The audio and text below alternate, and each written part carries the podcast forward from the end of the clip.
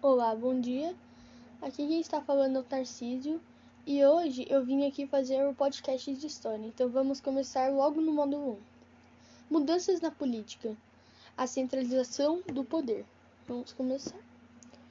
Do regional para o nacional. A fome, a peste, as revoltas e a guerra atingiram todos os grupos sociais da Europa na Idade Média, mas entre eles a nobreza foi o grupo mais atingido em seu poder econômico, e a burguesia o mais favorecido. Como consequência de tantas dificuldades, muitos nobres tomaram empréstimos ou venderam suas terras para burgueses. Diante das rebeliões, das pressões e das possibilidades de perder a mão de obra, a nobreza que manteve seus feudos teve de fazer concessões aos servos, embora mantivesse o poder da tradição, ligada à posse das terras. A nobreza saiu do século X e V, menos forte do que, do que entrou. Né? A burguesia, embora ainda não tivesse muita tradição e prestígio social, aproveitou as oportunidades oportunidades para continuar enriquecendo. Gradativamente, além da riqueza de dinheiro e bens, começava a acumular terras. A crise do século X e V prejudicou menos a burguesia do que os outros grupos sociais europeus. No entanto, havia muitas barreiras locais no comércio regras, taxas, pesos, medidas e moedas eram definidos pelos senhores feudais e diferiam do feudo para o feudo, criando obstáculos para a atividade comercial. Os ataques e caravanas e roubos de mercadorias e moedas, muitos deles patrocinados por nobres, também eram frequentes. Ter alguma autoridade e, que, e quem recorrer que fosse capaz de unificar as regras, as leis, as moedas, o sistema de pesos e medidas, a cobrança de taxas, seria muito vantajoso para os burgueses, sem, tan sem tantos entraves regionais. As atividades mercantis poderiam ter um novo impulso os burgueses consideravam que era melhor obedecer a um rei do que muitos nobres. Ao longo da, da Baixa Idade Média, vários reis europeus vinham aproveitando as oportunidades que tinham, pa tinham para firmar seu poder de maneira mais efetiva. Guerras, rebeliões e disputas entre nobres eram situações aproveitadas por eles para aumentar sua liderança e tentar impor regras no reino. Alianças seladas por meio de casamentos arranjados também era uma estratégia comum nesse processo. O crescimento da burguesia o enfraquecimento da nobreza permitiam ainda mais a ampliação de, do seu poder real. Junto aos burgueses, os reis conseguiriam apoio político e econômico para montar e manter um exército permanente e profissional que impusesse seu poder sobre o reino, aparelhar esse exército, inclusive com armas de fogo. Dava ao rei grande vantagem militar, tornando-o líder controlador de, da defesa das fronteiras do reino. Além disso, os recursos que o rei obtinha com os burgueses financiavam uma estrutura administrativa que fazia com que as determinações da realeza chegassem e fossem cumpridas em todos os cantos do reino. Os funcionários da realeza também controlavam a cobrança de impostos e aplicavam as leis. Os reis, aos poucos, centralizaram o poder em suas mãos. Além de proteger o comércio, os reis também podiam lutar por outros territórios, abrindo novas possibilidades de atuação para os burgueses no seu reino. em lugar de reinos fragmentados, monarquias nacionais. À medida que os monarcas foram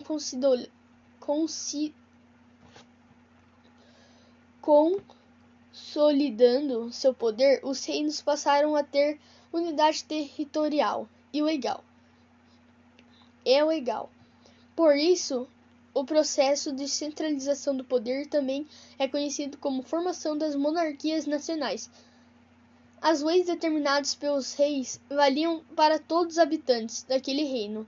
Foram criados tribunais que julgavam casos e puniam quem desobedecesse às leis. Os moradores do reino tinham de se submeter ao poder do rei, se tornar, se tornar seus súditos. Também foram unificados para para metros de pesos e medidas as moedas, facilitando a ação cotidiana dos burgueses. Como estudamos, para fazer valer seu poder, o rei contava com um exército e com funcionários em sua corte, mas apenas a força não bastava. Era necessário estimular ou impor a sua autoridade sobre todo o reino por meio de símbolos, práticas culturais comuns. Resistências. Clero e nobreza foram afetados e, por vezes, tentaram resistir à diminuição de poder do que detinham, à medida que aumentavam o poder real. Os nobres já não podiam mais definir as regras, impor sua vontade e seus feudos, mas ainda que tinham perdido grande parte do poder do local, os nobres continuaram a desfrutar de muito prestígio social. Muitos deles acabaram compondo as cortes dos reis e vivendo sob sua proteção de financiamento. Além disso, os reis nunca deixaram de se aliar aos nobres e à burguesia para reprimir rebeliões populares. Como estudamos no modo anterior, ou seja, as alianças políticas entre grupos poderosos continuavam a excluir os grupos de menos posses, camponeses e trabalhadores urbanos, dos espaços da, da decisão política. O clero e o papa passaram a lidar com governantes poderosos em seu reino, no lugar da antiga fragmentação feudal que favorecia o poder da igreja. Houve países que, afirm... que firmaram acordos selando a boa convivência entre rei e da autoridade das religiosidades, Espanha e Portugal. Como veremos a seguir, são exemplos de países que, nos quais a Igreja abençoava e apoiava os reis, fortalecendo-os diante dos católicos. Em outras regiões, no entanto, havia sérios conflitos entre reis e a Igreja, até com rompimentos de guerra entre seis reis e papas.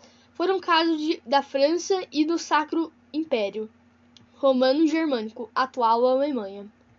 De qualquer forma, para os reis, arriscando desafiar o poder da Igreja com todas as mudanças ocorridas na Europa. A religiosidade continuava forte, influenciando a mentalidade das pessoas. Portugal. Diferentes países, diferentes processos de centralização. A formação do Reino de Portugal e a centralização do poder estão ligadas à luta contra os árabes na Península Ibérica no século X e I e retribuição ao seu apoio a, na luta contra os árabes. O rei Afonso VI de Leão e Castela, territórios que comporiam a Espanha concedeu ao nobre francês Henrique de Borgonha uma área que ficou conhecida como Condado, Condado Portucalense. Em 1139, o filho de Henrique Afonso Henriques proclamou a independência de Portugal e deu início da primeira dinastia portuguesa.